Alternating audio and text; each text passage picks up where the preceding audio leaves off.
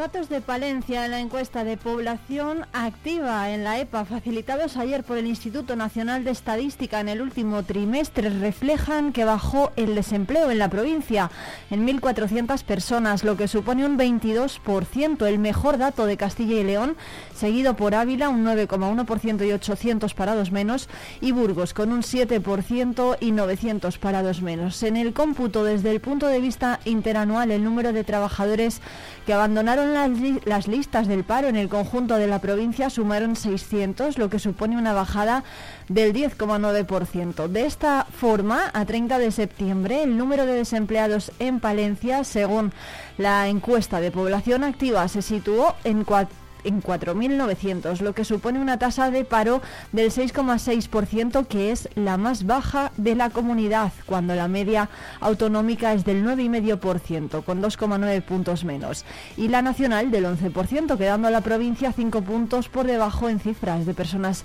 en paro. En cuanto al conjunto de Castilla y León, el desempleo subió en el tercer trimestre un 5,9%, con 6.000 parados más en comparación con el periodo de abril a junio hasta un total de 106.000 y en España creció en menor medida un 3,36% lo que supone un 92 92.700 más hasta situarse en los 2.855.200 parados. En el análisis provincial en el último trimestre había 68.900 personas ocupadas y 4.900 paradas con una tasa de actividad del 55% y un 6,61% de parados por sexos. La EPA refleja que hay 38.500 hombres activos y 30.400 mujeres con sendas tasas de actividad del 61 y del 49% respectivamente. Continúa la brecha de género. En cuanto al desempleo, 2.100 hombres se encuentran en esta situación, al igual que, al igual que 2.800 mujeres con unas tasas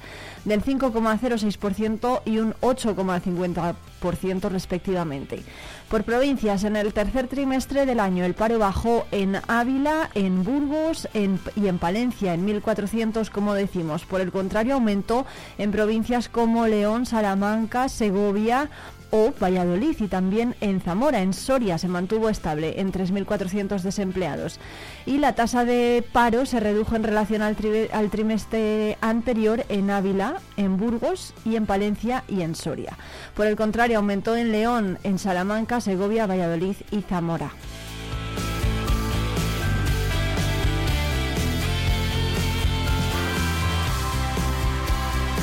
Hoy vamos a analizar estos datos con Gorka López, el secretario provincial de UGT Palencia, pero hay más asuntos que tenemos que contarles en este viernes 27 de octubre, porque el tercer trimestre del año se cerró en el Complejo Asistencial Universitario de Palencia con 1.600 pacientes en lista de espera quirúrgica, 1.684 en concreto. Son 237 más que en el mismo periodo del año anterior, cuando sumaron 1.400. Asimismo, se incrementó el tiempo medio hasta ser intervenido y es que se situó en 63 días, 14 más que a 30 de septiembre de 2022. Según los datos difundidos por la Consejería de Sanidad por especialidades, traumatología concentra el mayor número de pacientes en lista de espera. Son 628 y 448 hace un año, es decir, el 37%. Seguida de cirugía general y del aparato digestivo con 378, un 22,44% más. También han crecido las listas en urología un 15%, en oftalmología el 10% y en otorrinolaringología un 8%. También en ginecología con un, 53, un 5% y en dermatología un 0,94%. En cuanto a la demora media en cirugía general y del aparato digestivo, fue a la conclusión del tercer trimestre de 91 días, con oftalmología a continuación con una demora de 63 días y urología le sigue con 58 días de espera.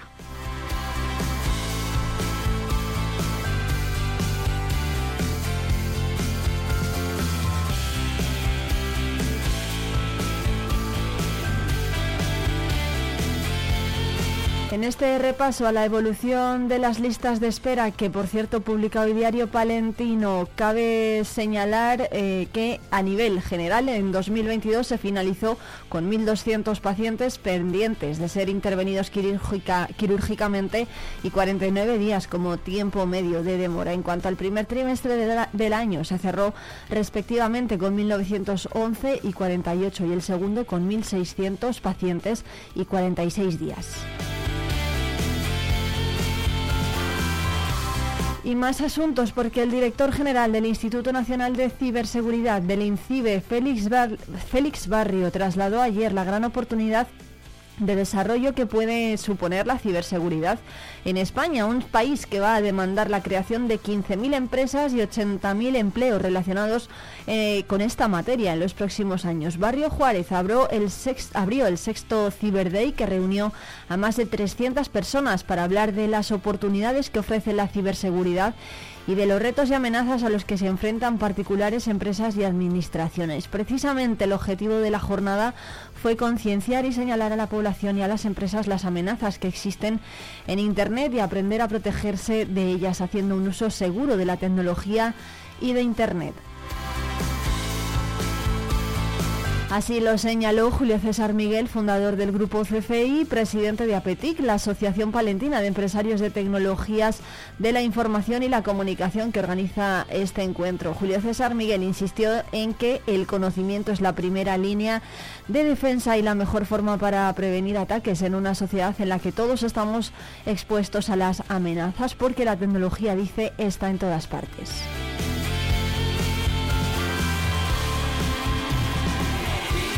Y más asuntos porque por su parte Félix Barrio destacó la importancia que está adquiriendo el mundo digital como motor de desarrollo económico, ya que en 2000 el 22% de la economía nacional depende de las nuevas tecnologías. Por lo tanto, si no hay seguridad, dice, se va a caer el mayor motor de desarrollo económico.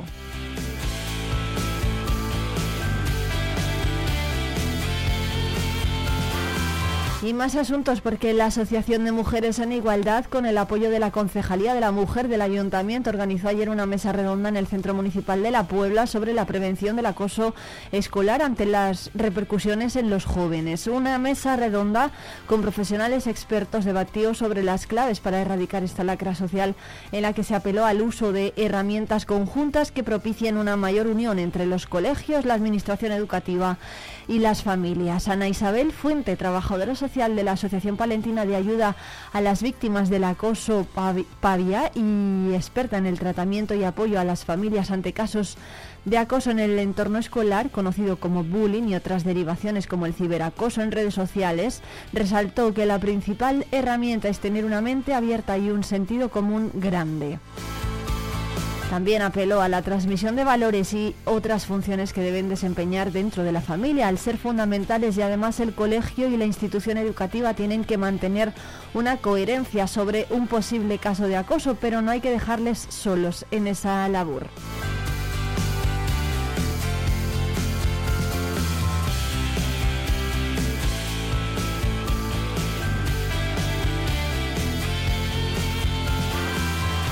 Respecto a los casos de acoso escolar, expuso que la información oficial habla de una estabilización, pero explicó que su asociación no está de acuerdo ya que se observan denuncias y protocolos que no prosperan y acaban cerrándose en falsos sin contabilizarse, dado que lo que nos transmiten las familias, lo que les transmiten las familias es que se gestiona mal. Precisamente desde la Fundación ANAR denuncian que más del 70% de los casos de acoso no llegan ni siquiera a denunciarse.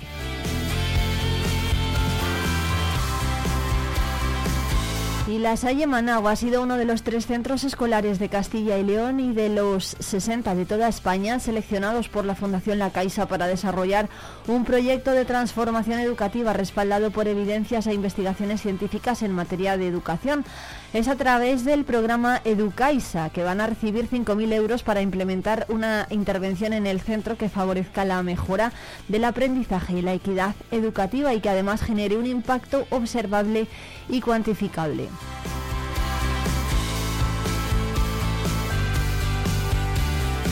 Y mañana se va a celebrar en la capital palentina el sexto concurso Olla Ferroviaria Alimentos de Palencia en la Plaza de San Francisco, organizado por la Asociación Centro Comercial Palencia Abierta, que como cada año programa esta cita para promocionar la marca de alimentos de Palencia en apoyo a los productores locales. La organización espera que en este certamen se den cita a concursantes de distintos puntos geográficos de la provincia y del norte del país, sobre todo de aquellos lugares en los que la elaboración de estos guisos tiene una gran tradición al unidos al mundo ferroviario.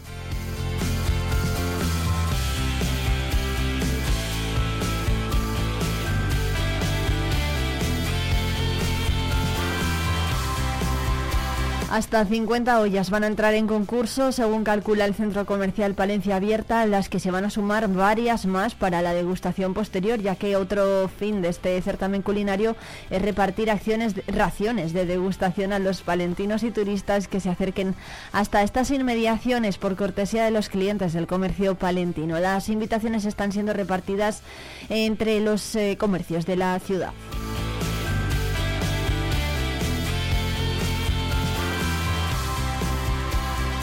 Son las 8 y 12 minutos. Saludos de quien les habla, Irene Rodríguez, que les va a acompañar en directo en la 90.1 de la FM Palentina y en la 107.2 si nos escuchas a través de Radio Guardo en este viernes 27 de octubre, un día en el que en Palencia vamos a tener temperaturas que se van a mover entre los 8 grados y los 15 de máxima y lluvias generalizadas con intervalos soleados, sobre todo a primera hora de la tarde en toda la provincia. Al norte, precisamente en Guardo, tendrán también temperaturas que van a oscilar entre los 4 grados de mínima y los 11 de máximas eh, de máxima y lluvias que van a caer sobre todo por la mañana y por la noche.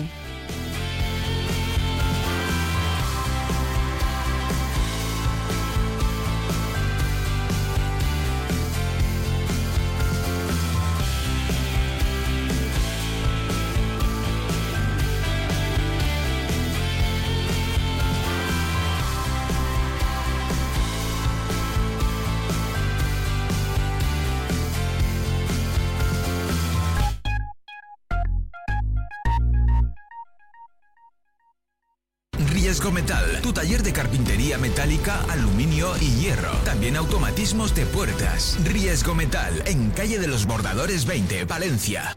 Cerrato por vacaciones. Descubre los 40 pueblos de esta comarca palentina.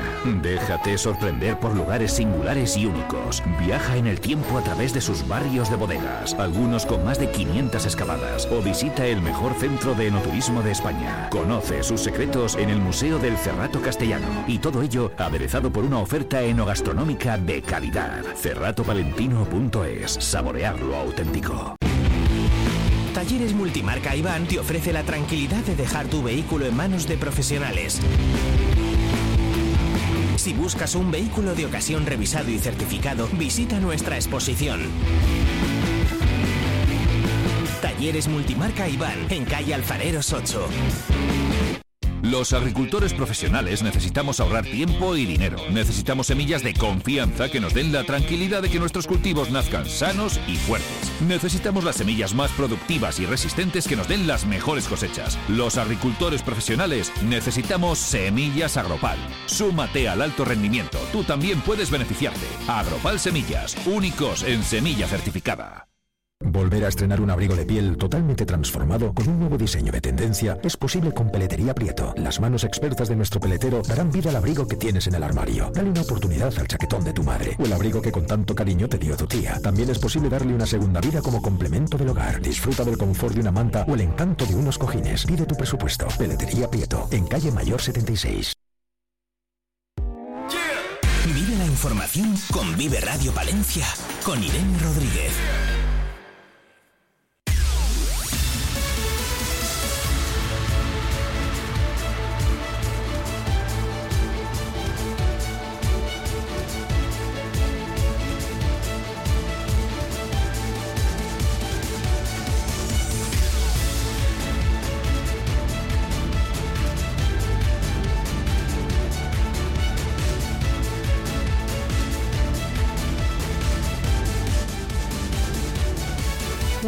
Última encuesta de población activa refleja 1.400 parados menos en el tercer trimestre de este año y una caída de 600 en el último año en la provincia de Palencia, que presenta a fecha de 30 de septiembre una tasa del paro de 6, del 6,6%, que representa a las 1.400-900 personas sin ocupación laboral, lo que supone 5 puntos menos que la media nacional. Son unos datos a priori positivos y que además sitúan a Palencia con la tasa más baja de paro de toda España. Hoy vamos a analizar cuando son las 8 y 16 minutos estos datos con, con Gorka López, secretario provincial de UGT en Palencia. Buenos días. Muy buenos días, Irene. Un saludo a los oyentes de Vive Radio Palencia. Gorka, muchas gracias por atendernos en directo. ¿Qué le parecen los datos de la EPA?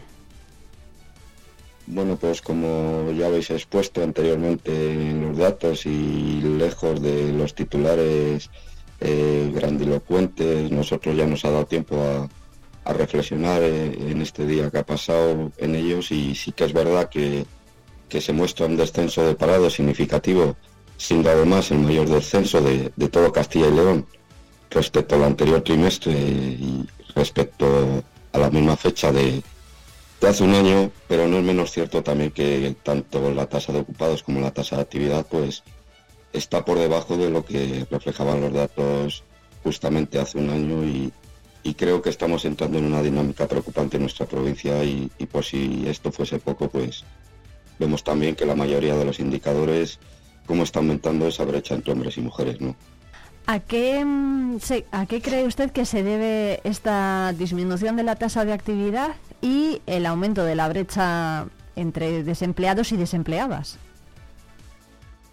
Bueno, pues eh, entendemos, los datos nos muestran que todavía tenemos un largo camino por recorrer hasta poder solucionar pues problemas estructurales que, están afectando a las personas trabajadoras y, a la sociedad palentina en general. Fundamentalmente, pues vemos que, que tenemos la mitad de desempleados que hace 10 años, pero es que tenemos menos población activa porque cada vez somos menos y, no hay un reemplazo laboral porque los nuevos activos pues no llegan a cubrir ni, ni la mitad de los que se están jubilando, ¿no? El mercado laboral de, Palencia, esto es muy duro decirlo, pero creo que es así, está despreciando a, nuestros jóvenes, han tenido que encadenar una crisis pandémica con, con la crisis económica y no consiguen la estabilidad que necesitan para poder desarrollar un proyecto de vida digno en nuestra provincia. No creo que necesitamos pues otras políticas que valoren el talento y, la formación de nuestros jóvenes y, no les obliga a salir fuera a buscarse un futuro. ¿no? Vamos a ver si, si estos fondos de reestructuración de la Unión Europea nos pueden ayudar a cambiar el modelo laboral que tenemos,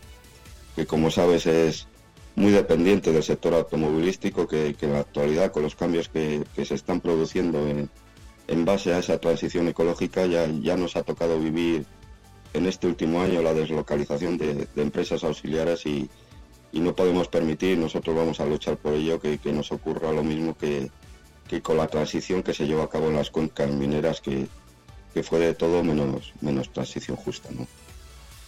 Hay otro dato que, mm, que, ya han valorado también desde los sindicatos, tanto desde UGT como desde comisiones obreras. Bueno, desde comisiones obreras, eh, de hecho, se han manifestado ¿no? que si se comparan los datos con los de hace un año no son buenos porque se pierde población activa y también ocupados.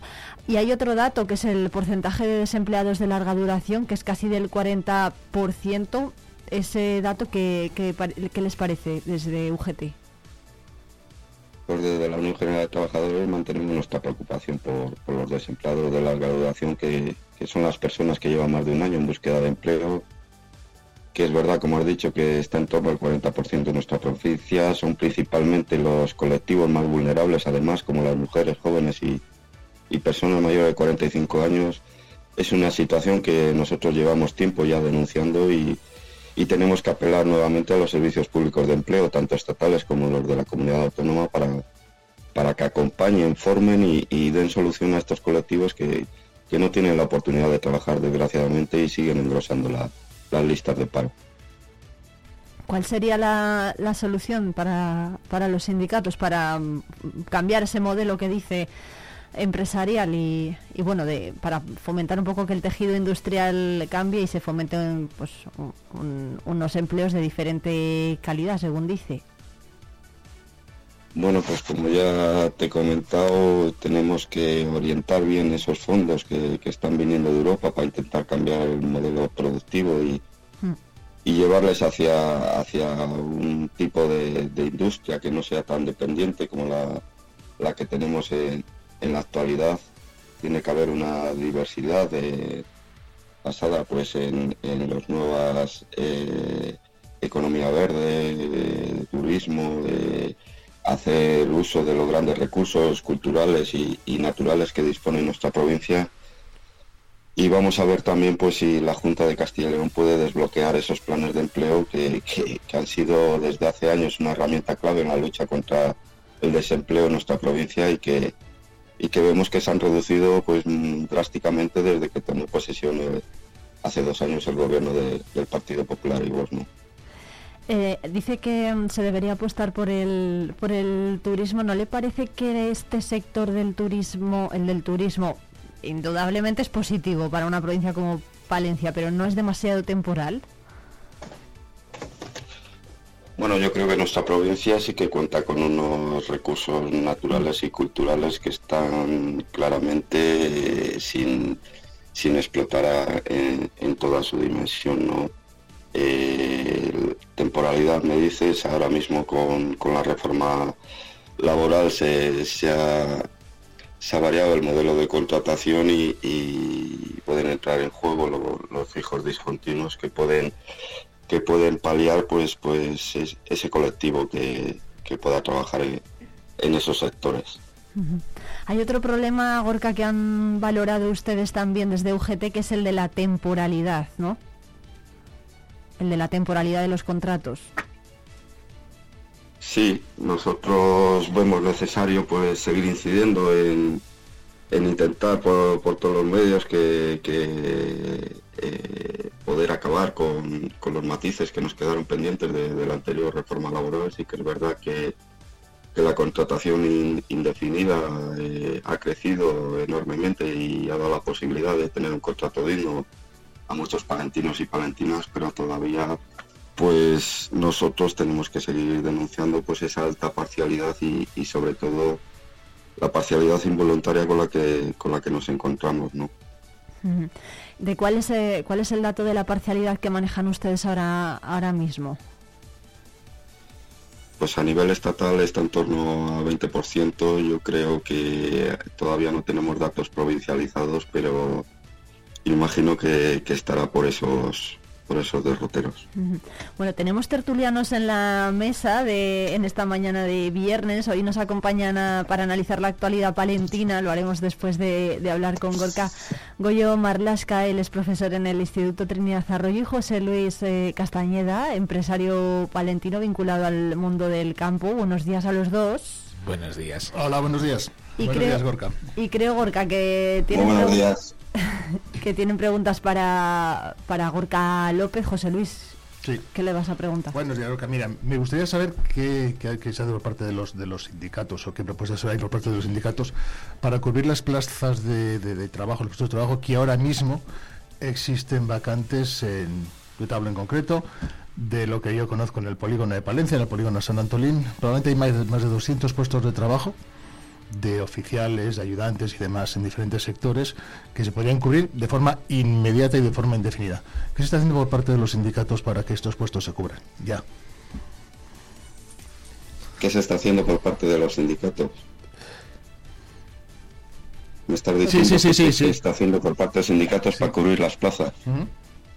Quiero decirte, a nivel de hablar con administraciones, de conseguir que esos fondos europeos efectivamente se destinen a la formación de fontaneros, fontaneras, eh, chapistas, electricistas, eh, peones de albañil, oficiales de, mampostería, mil puestos de trabajo que existen, insisto, ahora mismo en el mercado, en el mercado ya, se están ofertando hoy, a fecha de hoy. Bueno, lo que se está haciendo desde los sindicatos es es pidiendo que, haya orientadores profesionales. No sé si sabrás que en nuestro país pues igual hay un orientador por 2.000 personas y en países donde hay pleno empleo pues hay un orientador por 100 personas. Son personas estas que, que hacen currículum de los, de los desempleados, que, por lo que porque lo que hay que saber realmente es si todas esas ofertas que, que se dicen que existen, que yo no lo sé, si realmente están llegando a, esas personas desempleadas o los servicios públicos de empleo de la comunidad autónoma son simples oficinas de registro donde va allí la gente, se apunta y ya nos olvidamos de ella. Lo que hay que hacer es acompañar a esas personas desempleadas y hacerles llegar a todos esos empleos que, me estás diciendo que, existen. ¿Habría alguna forma, alguna, alguna forma de que los, los, los sindicatos, efectivamente, que tenés un contacto directo con, con, con, esa, con ese, ese, clúster de, de, la sociedad pudieses actuar precisamente como... Yo te puedo, te puedo hablar te puedo hablar de, de UGT Palencia. En UGT Palencia disponíamos de cuatro orientadores profesionales con programas de la Junta de Castilla y León. A nosotros nos asignaban entre 100 y 150 personas desempleadas por, por programa y te puedo decir que las chicas que teníamos de orientadoras eh, eran las que se encargaban de, hacer los currículos, de atender a los desempleados, de llamarles, de ir a las empresas, de ver dónde había ofertas, de acompañar a estos desempleados y lograban reinsertar a cerca del 90% de estas 100 personas que te estoy diciendo, 150 que nos asignaban. Qué buena cifra. Todos estos programas han desaparecido. Todos estos programas han desaparecido y, además no es que esos programas hayan dejado de darnos a los sindicatos, es que esa función no la está haciendo ahora mismo nadie, ni el ECIL ni nadie. Y es lo que nosotros estamos haciendo, reivindicando a la Consejería de Empleo que vuelvan esos programas de orientación laboral y no estamos diciendo que, que nos las dé a los sindicatos o a la patronal de Palencia, sino que esa labor pues es un servicio que tienen que dar y que lo hagan porque efectivamente si me estáis diciendo que hay ofertas de empleo y por otro lado hay personas desempleadas, pues algo está fallando. Bueno, pues mm, respuesta de Gorka José Luis, no sé si tienes más. Sí, no, no, es, una lástima que efectivamente esos, esos, esos, planes que gestionaban los sindicatos hayan dejado de funcionar, porque efectivamente si tiene una tasa de 90%, quiere decirse que efectivamente las administraciones están haciendo algo mal porque si los empresarios requerimos, eh, requerimos eh, eh, empleadores o empleados y no les llega a los, a los, em, a los parados, quiere decirse que algo, algo se está haciendo francamente mal y hay efectivamente un vacío, lo cual es una lástima porque se están perdiendo verdaderas oportunidades de crecimiento para, para ambas partes. Claro, es que cuando se dice en el titular y se dice desde las consejerías que los sindicatos reciben subvenciones, los sindicatos no, sobrevivimos a cuenta de subvenciones, no eh, nosotros hemos sobrevivido ya, por la OGT te puedo hablar que somos 135 años ya, y las subvenciones eh, a nosotros, nosotros vivimos mayoritariamente de la cuota de nuestros afiliados. Nosotros tenemos que negociar ahora mismo planes de igualdad, porque nos obliga la ley, por los que nos dan 6 millones de euros a nivel estatal y a nosotros nos cuesta negociar los planes de igualdad 15 millones de euros. Entonces, ¿dónde, ¿dónde están las subvenciones? Cuando se dice que los sindicatos reciben subvenciones y les quitamos subvenciones porque las utilizan para comer gambas, pues lo que están haciendo es quitando derechos a las personas trabajadoras. Porque nosotros, los sindicatos, con las cuotas de nuestros afiliados, estamos atendiendo al total de la sociedad y además porque estamos obligados por la Constitución. Bueno, pues Gorka López, muchísimas gracias por atendernos. Antes de que se vaya, le queríamos preguntar también por la medida anunciada de las 37 horas y media. ¿Qué les, qué les parecen desde UGT Palencia la propuesta del Partido Socialista y Sumar a nivel nacional? Bueno, pues antes de nada tenemos que valorar que eh, positivamente que por lo menos haya un acuerdo que, que además contiene varias reivindicaciones sindicales como, como esta que me está diciendo de la reducción del tiempo de trabajo, ¿no? sin reducción salarial o, o, por ejemplo, empezar a afrontar la necesaria reforma de, la regulación del despido. ¿no? A falta de conocer el texto por completo, pues hace ya 40 años que en España no, no se toca la duración de la jornada y, y con los cambios que ha habido en, en el sistema productivo de, de, nuestro país y teniendo en cuenta que, que es un país de pequeños y, y medianas empresas con, con muchos trabajadores, con, con, convenios colectivos que para nosotros pues es imprescindible que, estos cambios de, se hagan en torno a leyes y, mediante negociación colectiva. Por, lo tanto, yo considero que es un paso necesario y positivo y, y que van en la buena dirección. Bueno, pues veremos. Pero es cierto, ¿no?, que no se ha eh, contado a lo mejor con los agentes sociales, con los empresarios. Bueno, el objetivo nuestro el objetivo nuestro es que se llegaría a las 32 horas, es un es un anuncio bueno, luego ya sabéis que habrá que buscar pues pues las los acuerdos para que esto salga de, adelante en las cámaras y, y en el trámite anterior que haya, pues entendemos que, que se hable con los agentes económicos y sociales y podamos aportar en torno, en torno a estas medidas. Bueno, ¿no cree que descendería la productividad empresarial si se desciende también el número de horas eh, trabajadas? Creo que es una mentalidad equivocada y, antigua en este país que no por el hecho de, de, estar más tiempo trabajando aumenta la productividad. Yo te puedo hablar de países de que mayor productividad tienen como es Alemania que están en torno a 32 horas. O sea que, uh -huh. como te digo, con los avances tecnológicos y, y, además que nosotros queremos que este país avance tecnológicamente, pero claro, ese aumento de, de productividad que da la, la, tecnología, pues evidentemente nosotros lo que vamos a pedir es que es que el aumento de beneficios pues se reparta entre los trabajadores y, y además tengan mayor y mejor calidad de vida. Bueno, pues Gorka López, secretario provincial de UGT en Palencia, muchísimas gracias por atendernos. Desde luego que ha puesto muchas cuestiones eh, sobre esta mesa de las que vamos a debatir hasta las nueve en punto con nuestros tertulianos. Eh, le tenemos que dejar a usted muchísimas gracias por atendernos, pero seguro que, que volvemos a coincidir y seguir eh, seguiremos, por supuesto, muy pendientes de estos asuntos que tanto conciernen, eh, tanto a sindicatos como a empresas aquí en Palencia. Muchas gracias. Buenos días, un saludo a la mesa. Un abrazo. Buenos días.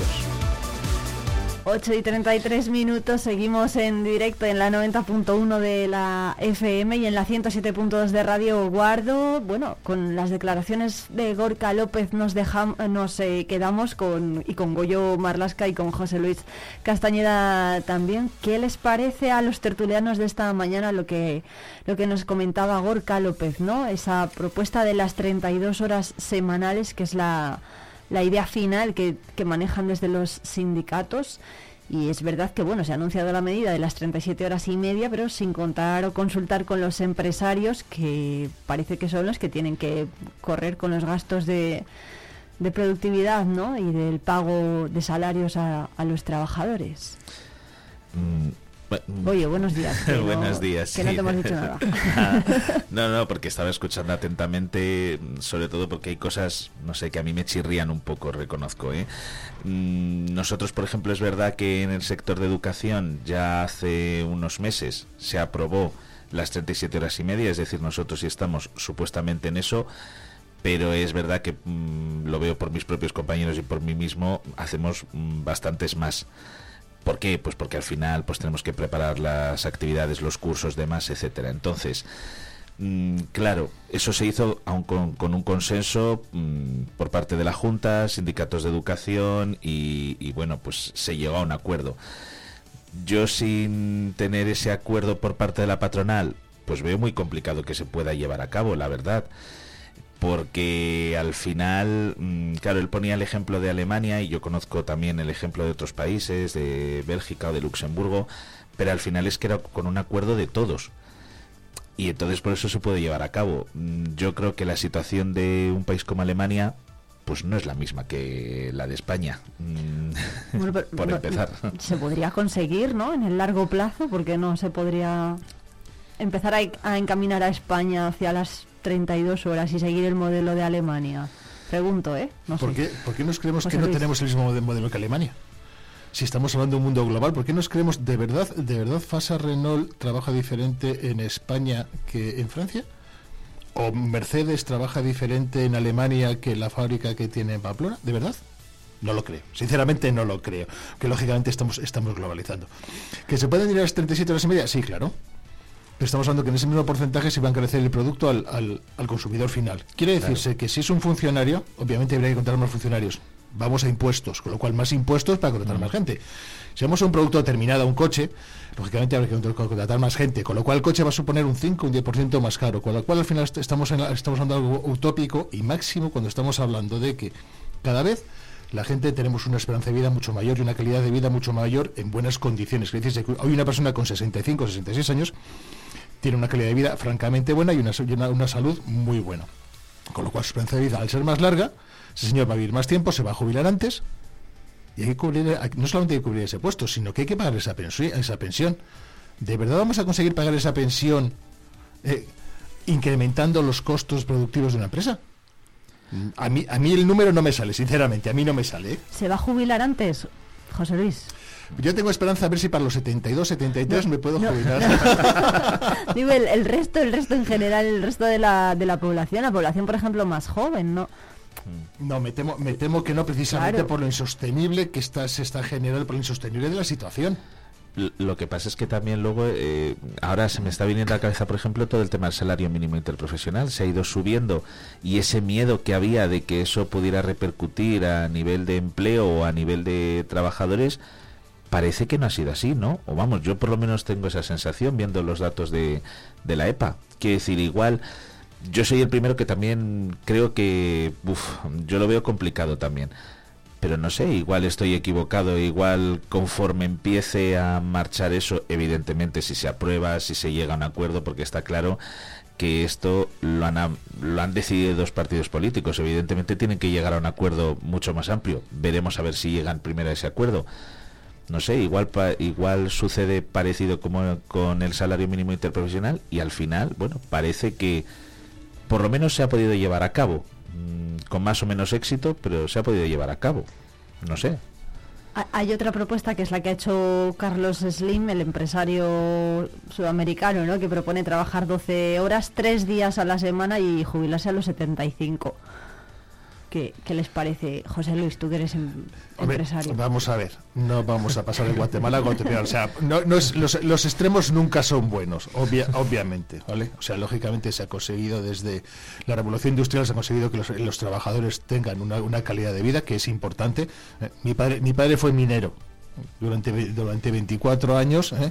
y acabó mal con los, con los pulmones machacados en la mina con 49. Quiero decirse que yo también sé, sé, lo, que es, lo que es un trabajador porque lo soy, ¿vale? El hecho de que gestione una empresa no quiere decir que, que yo no, que no sea un trabajador. Pero claro, hay que, hay, que ver, hay que ver a futuro, porque lo que no podemos hacer es comernos toda la comida y luego no tener cena. Entonces, tenemos que dejar, yo desgraciadamente no tengo hijos, pero eh, los hijos de mis amigos o los hijos de mis amigos, ¿de qué, qué, va a ser de ellos? ¿De verdad que va a ser de ellos? Si le estamos generando una deuda cada vez más grande, cada vez más insostenible y un sistema y un sistema en el cual solamente vemos el bienestar sin tener ninguna obligación, parece ser que cambia. Por eso decía yo lo de jubilarse antes, que, está visto no que esa generación, la de los hijos de los de, de, los amigos de José Luis, para que nos entendamos. sí, nuestros hijos al fin y al cabo son de todos. No creo yo que se jubilen eh, mucho menos antes, ¿no? Será al contrario, tendremos más esperanza de vida, tendremos que trabajar durante más años. La jubilación, pues. O pagar más o pagar mucho más. Si nos quejamos ya de nuestros impuestos, de la tasa impositiva, si resulta que es que no sale, algo, algo, algo, algo hay que hacer. Está claro que algo hay que hacer. Tenemos que reinventarnos probablemente, probablemente, tanto los empresarios como lógicamente como los trabajadores. Pero de forma, de forma simbiótica, o sea, tenemos que tenemos que ir juntos. Si, siempre si nos vemos como un bando contra otro, estamos haciendo algo mal, pero francamente mal. Yo siempre he dicho que empezaremos, España empezará a ser un gran país cuando, como lo ha sido siempre, ¿eh? O más gran país eh, cuando tengamos una mentalidad más japonesa más de preocuparnos por, por, la empresa y el empresario por, por, sus, por sus trabajadores, que es el mayor activo que tiene cualquier empresa son sus trabajadores, no lo olvidemos, ¿eh? por lo menos yo sí estoy convencido. Bueno, ahí volvemos a vamos a volver a Palencia a analizar un poco más los datos de la EPA que a priori no en cuanto al desempleo, en lo que al desempleo se refiere son son positivos, pero la tasa de actividad en comparación a hace un año, al mismo periodo de hace un año, se mantiene prácticamente igual del 55%, bueno, del 55,41% de este año a la del 55,54% del trimestre pasado. Eh, ¿Qué pasa en Palencia? ¿Dónde están los, los, dónde está la población activa? Em, a ver, yo, yo creo que los datos al final es cara y cruz. O sea, por un lado, pues está muy bien que seamos la tercera provincia con la tasa de paro más baja, está bien. Pero claro, cuando luego uno empieza a analizar y a ver pormenorizadamente eh, lo que reflejan esos datos, pues yo, por ejemplo, no puedo evitar pensar en los alumnos míos de bachillerato que son chavales que se están formando, que están recibiendo una buena formación, pero luego llega, se van fuera de Palencia, entonces perdemos esa, esa gente joven que es la que, bueno, pues la que va a empezar a trabajar, si no lo está haciendo ya, y claro, luego ya no vuelven. Entonces, claro, yo creo que ahí hay un problema que hay que atajar. No sé si, como decía Gorka, a base de esos equipos de orientación de, de los que hablaba, si en base a las ayudas de fondos europeos o qué, pero está claro que a mí me parece preocupante que esa gran parte de población joven y yo lo veo porque es que yo les pregunto mm, qué van a estudiar y pues prácticamente el 60% de ellos se van a Madrid. Y luego hay un grupo grande que se va a Valladolid. Con lo cual estamos perdiendo a toda esa gente joven que es la que puede tirar del carro de, del empleo, ¿no? Con lo cual empezamos a tener los dos extremos. Una población envejecida que ya está cerca de la jubilación. Eh, yo, por ejemplo, leí ayer que, claro, que ahora estamos con el tema de, de que muchos de esos baby boom que nacieron en los 50, 60 más o menos será, eh, claro, esos ya están jubilándose o a punto de ello, con lo cual, si la gente joven se nos va, si eh, esa gente se está jubilando, mm, no sé, yo lo veo difícil de sostener. La, la, tasa de actividad en Palencia del año pasado, en este mismo trimestre, fue del 57%. O sea, ha caído un, dos, dos puntos. La gente, si es que el problema es que no hay un relevo generacional y hay mm, muchísimos puestos de trabajo, sobre todo en el sector primario, que no se cubren. Como, como anécdota y como ejemplo, la semana pasada hablando con un cliente me decía que este, este verano pasado estaba ofreciendo a quien fuese mil euros netos a cobrar por cuatro horas de trabajo diarias para cuidar ovejas. Y no encontró nadie. Mil euros netos, insisto mil euros netos. Quiere decirse que una jornada laboral de ocho horas serían dos mil euros. Creo que dos mil euros es un por un trabajo que no es cualificado, como es salir a dar un salir entre comillas a dar un paseo con las ovejas al campo creo que está es un bueno pues no encontró gente ¿eh? en todo el ámbito de la zona de la nava bueno es que ahí habría que hablar también por lo menos llamar a este a este hombre. Nos pasas el pues, contacto. sí sí sí no hay ningún problema no hay ningún problema que además es un, es un, es un buen cliente además es una persona tremendamente razonable con muchísimas ganas de invertir que tampoco tiene relevo generacional es, es relativamente joven una persona de unos 50 años no tiene relevo generacional y dice yo para qué quiero hacer, para qué voy a hacer más cosas si no sé, si sé que nadie va a venir después, nadie va a quedarse con la explotación, entonces ahí el problema que veo, por lo menos yo hablo por, por mi experiencia, ¿eh? cuando he trabajado en el centro de adultos que teníamos gente en edad de trabajar y se le ofrecían trabajos, pues igual no ese, pero de camarero y tal, que, que venían desde el ECIL y demás, es que muchas veces, y esto por desgracia lo he oído yo, es que yo prefiero la subvención y estar en casa de 400, 500 euros, es muy triste decirlo, pero es la realidad. Eso lo has dicho tú, si lo digo yo me matan. no, no, lo digo yo porque lo he vivido. O sea, teníamos un equipo de orientación en el centro de adultos en San Jorge cuando trabajé que se encargaba de, de en cuanto había alguna oferta de trabajo similar, es decir, que eran pocas horas y entonces podían compaginar con los estudios. Y es que muchas veces decían, no, no, es que yo prefiero la ayuda que estoy recibiendo X euros y así mmm, puedo continuar. Claro, es que ahí tenemos un problema, es que si estamos, mmm, igual estamos mmm, creando, y ahí yo también me da culpa, igual estamos creando una sociedad que prefiere más una subvención y estar en casa que, que trabajar. Entonces, bueno, eso creo que habría que darle una vuelta, por no decir otra cosa. Yo estoy convencido que lógicamente una prestación por desempleo es una prestación por desempleo que el, el trabajador se ha ganado y es suya, ¿vale? Sí, de, sí, plena, no, no de plena de propiedad. Una vez pasado esto, el tema de luego de subvenciones y demás, para pues, sobre todo de subsistencia, creo que se tendría que cambiar el modelo.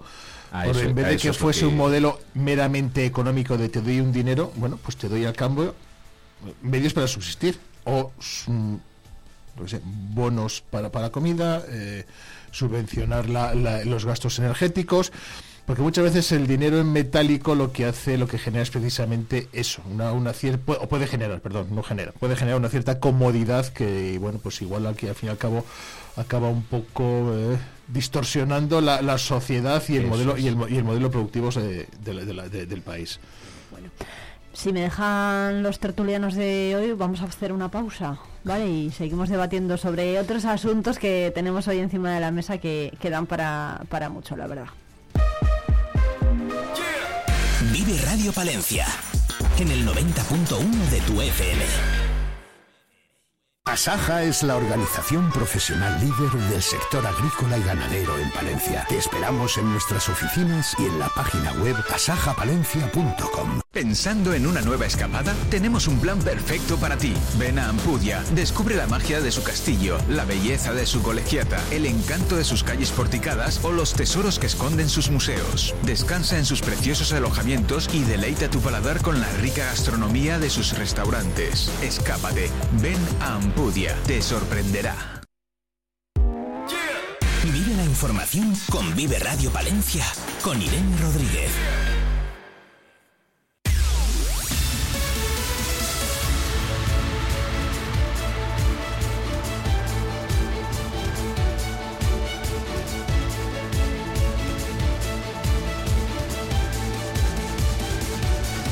Ocho y 47 minutos, seguimos en directo en la 90.1 de la FM de Palencia y en la 107.2 de Radio Guardo. Bueno, hablaban los tertulianos de los jóvenes, ¿no? De qué van a hacer, de su acceso al mundo laboral. Hay otra cuestión que preocupa mucho dentro de las familias, que es la del acoso escolar. Ayer se celebró una mesa redonda con expertos y familiares y se reclamó allí más unión de colegios, administración y familias para prevenir los casos de acoso escolar y además también ayer conocimos un dato que es que desde la Fundación ANAR han denunciado que el 70% de los casos de acoso escolar ni siquiera se denuncian y claro, no, al final no trascienden, ¿no? Ni a los medios, ni, ni a la opinión pública, ni, ni a la esfera, ni al entorno cercano de las de las víctimas. En Palencia hay una asociación que es la Asociación Pavia que lucha contra este problema y dicen que la situación no está estabilizada aunque hay aunque la- a pesar de las informaciones oficiales, ¿no? Eh, Sí que es cierto que hay casos y protocolos, pero otros muchos se cierran sin resoluciones. Bueno, además hoy tenemos aquí a, a Goyo, que él es profesor, seguro que conoce mejor que nadie cómo se actúa en los centros y si se actúa o no de la forma correcta en, en los centros frente al acoso escolar. En Palencia, ¿cómo está, cómo está la situación? ¿Qué opinan los tertulianos de, de hoy? Qué presión, Irene. Eso de que mucho. conozco. no, a ver, eh, yo trabajo en un centro que tiene 850 alumnos. O sea, es un centro muy grande. y, y he trabajado en otros. Y sí que es verdad que el problema yo creo principal que hay ahora con el tema del acoso es por redes sociales. O sea, el problema es que ahora el acoso es sobre todo a través del WhatsApp, eh, a través de Instagram, y es verdad que ahí hay una brecha mm, que se nos escapa, porque ni los padres llegan a, veces a descubrir el problema, ni los profesores, ni, ni siquiera compañeros de la propia clase, que eso también pasa. ¿eh? Eh, yo sí que creo que bueno, todos los centros por ley tenemos un plan de, protocolo en temas de acoso que se activa cuando, cuando es verdad que, se tiene y se realiza una investigación. El año pasado yo mm, presencié uno en el instituto y entonces se activa el plan, se habla con las familias, se habla con los alumnos, con los compañeros. Si hace falta, pues eh, es la policía también local la que se encarga del tema. Pero sí que es verdad que mm, en algunos momentos llega a ser muy complicado porque, entre otras cosas, mm, eso, vamos, yo desde mi punto de vista, ¿eh? es por las redes sociales el principal problema, que ahí se nos escapa y que no uno no sabe a veces por dónde actuar. Y luego es verdad que yo creo que nos falta también más educación, en el sentido de, em, yo siempre lo digo, los alumnos tienen una hora de tutoría en clase, pues yo creo que esa hora de tutoría hay que aprovecharla para hablar de temas como el racismo, de temas como la eh, homofobia o xenofobia, etcétera, porque es verdad mm, que yo por lo menos la sensación que tengo es que los más jóvenes están siendo en ese aspecto más racistas y demás y eso pues influye luego en estos temas de, acoso. Uy, qué interesante esto que, que, dice Goyo de hablar en las horas de tutoría de estos problemas, ¿no? Del racismo ahora con la crisis migratoria además que tenemos encima en Castilla en Castilla y León y del acoso. Mm. porque esto cuando iba al instituto no se hacía, vamos, no, no, no sé si ahora es muy común o... Pues se intenta hablar de ello, pero es verdad que a veces es complicado. A veces es complicado porque son temas, pues bueno, pues mm, que tienen una cierta polémica, vamos a decir, ¿no? A mí ha pasado, solo pongo un ejemplo, a mí ha pasado de poner un corto sobre uno de estos temas de los que estábamos hablando y los padres llamarme y decirme que por qué había puesto un corto para hablar del racismo, por ejemplo. Quiero decir que bueno, que son temas que hay que trabajar y yo creo que se tienen que trabajar especialmente desde la tutoría para evitar estos casos de, acoso que no podemos negarlo, existen. A mí lo que me sorprende es que dice que el 70% no se denuncia. Yo reconozco, por la experiencia mía propia, reconozco que me parece un dato demasiado elevado y me cuesta me cuesta creerlo porque entiendo que entonces estamos haciendo algo mal. O sea, no digo que no sea verdad, solo digo que que está claro que familias, los propios alumnos, nosotros como profesores, algo estamos haciendo mal si de verdad estamos en ese 70%. Igual está bien de cómo se contabiliza o cómo se ve ese, acoso. Quiere decirse que igual lo que tú dices, eh, una, un mal WhatsApp, por decirlo de alguna mm. forma, un mal Instagram, uno, dos, se considera acoso. Que no es mm. cuestión de quitar importancia y quitarle el lastre al lastre que tiene, ¿vale? Pero efectivamente hay que ver también qué, se considera acoso en esos en esos casos. Una cosa, hombre.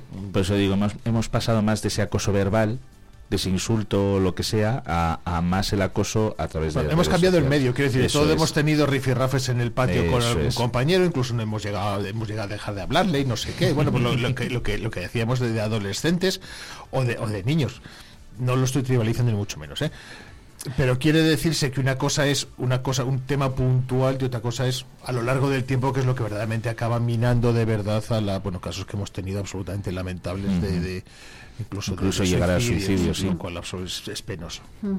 Es verdad el dato, ¿eh? o sea, es, es cierto, es, eh, se desprende de, de, un estudio que se llama, bueno, Evolución de la violencia contra las mujeres en la infancia y adolescencia en España, que maneja datos desde 2018 hasta 2022, a partir del análisis de las llamadas y testimonios que llegan a las líneas de ayuda de la Fundación ANAR y efectivamente se aprecia una tendencia, dicen, a la normalización de determinadas conductas violentas, ya que el 70% de las víctimas no denuncia. Claro, aquí pues es lo que dice José Luis, ¿no? ¿En qué momento se empieza a considerar acoso un comportamiento y, bueno está legislado tenemos la piel muy no sé si tenemos la piel muy fina es decir que enseguida llamamos acoso a cualquier cosa eh, que esto que no se malinterprete pero bueno O sea, está, está legislado, o- ¿eh? O sea, en- o todo lo contrario. La ¿no? Junta de Castellón estableció un protocolo y son los institutos, los centros, los colegios y demás los que se encargan de,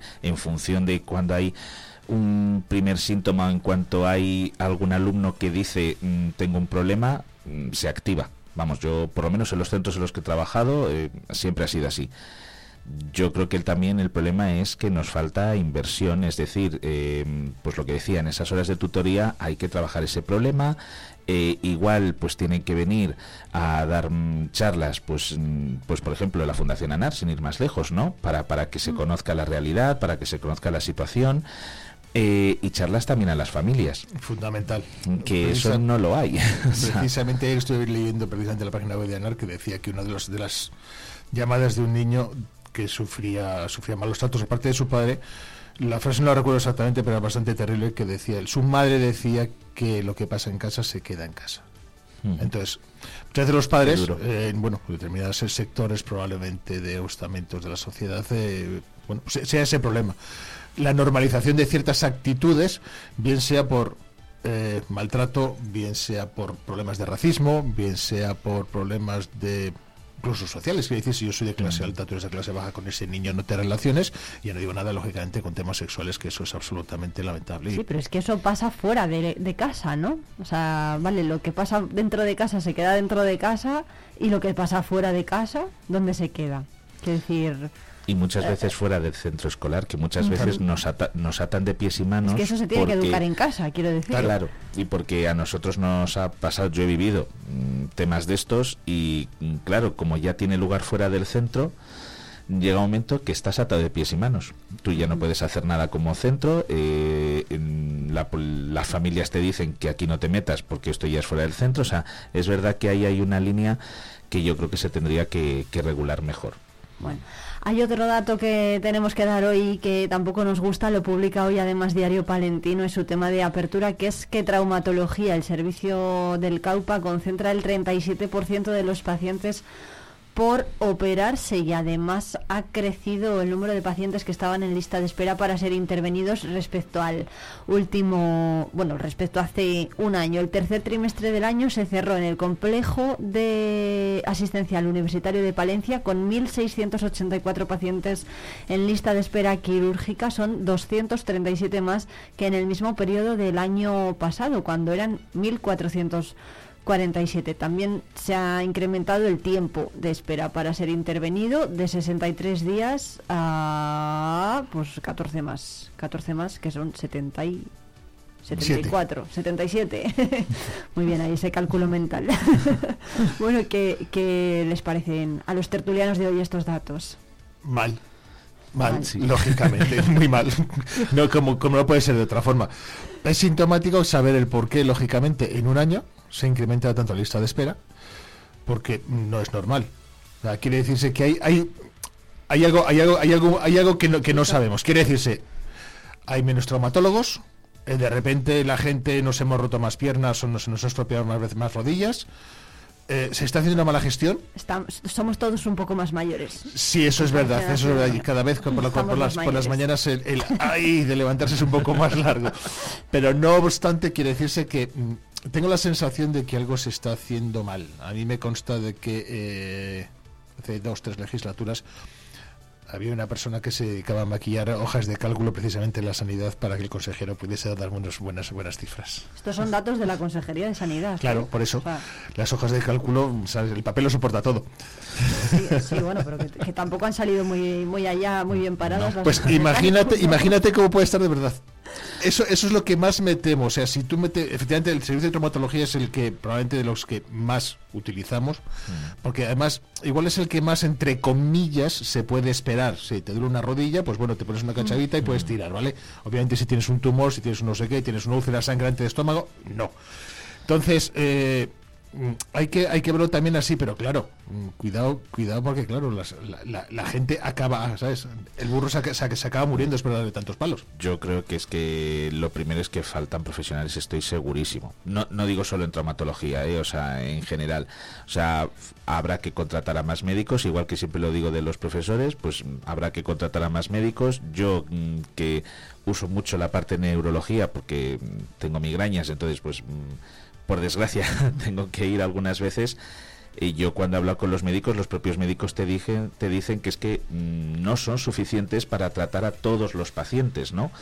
Eh, hombre, está claro que igual el principal problema es que ahí la Junta tendría que sentarse y decir, a ver, mm, cuántos profesionales necesitamos y evidentemente eh, darles unas condiciones laborales buenas para que vengan, si tiene que ser de fuera incluso, que igual en Castilla y León no, no tenemos suficientes, bueno, pues igual habrá que mirar en las comunidades autónomas, sobre todo en las vecinas, y, y, mm, mm, darles algo que haga que quieran venir aquí, digo yo. El problema, es, el problema que efectivamente no hay médicos ni les va a ver. No nos equivoquemos, ni les va a ver. Yo sé, yo sé de un caso en concreto del hijo de una, de una, de una- de una buena amiga que está haciendo traumatología precisamente, está en el último año de MIR, tiene ya cinco ofertas de trabajo encima de la mesa.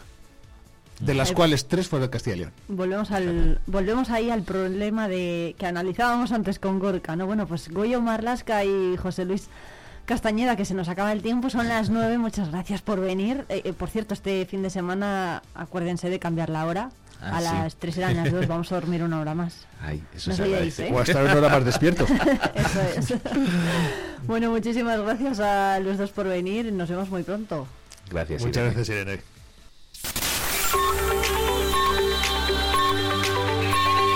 Vive Radio. Son las 9 de la mañana. Palencia 90.1